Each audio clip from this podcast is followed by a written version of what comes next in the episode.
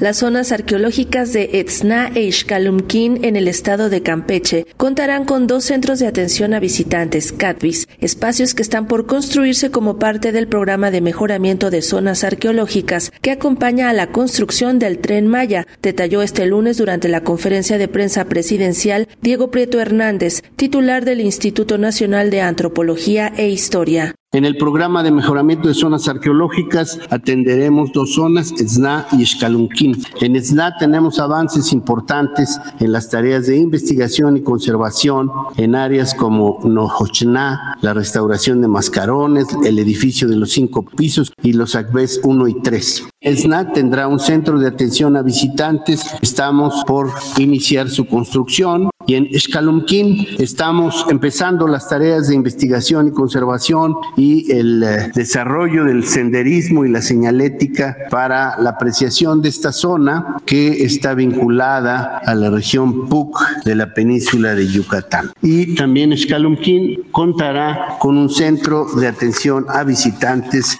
Asimismo, el antropólogo actualizó las cifras de los bienes muebles e inmuebles que hasta ahora se han registrado y rescatado a lo largo de los 234 kilómetros que comprenden el tramo 2 de la nueva vía férrea, donde hasta ahora se han encontrado casi 296 mil fragmentos cerámicos y 281 entierros humanos prehispánicos. Recuperamos en este tramo 4.410 bienes inmuebles, cimientos, albarradas, pasamentos, caminos antiguos, pasamentos piramidales. También 171 bienes muebles que muchos de ellos habrán de nutrir los museos y salas de interpretación que estamos preparando en este gran proyecto. 295.927 fragmentos de cerámica, 281 entierros humanos y 52 rasgos naturales asociados al paisaje.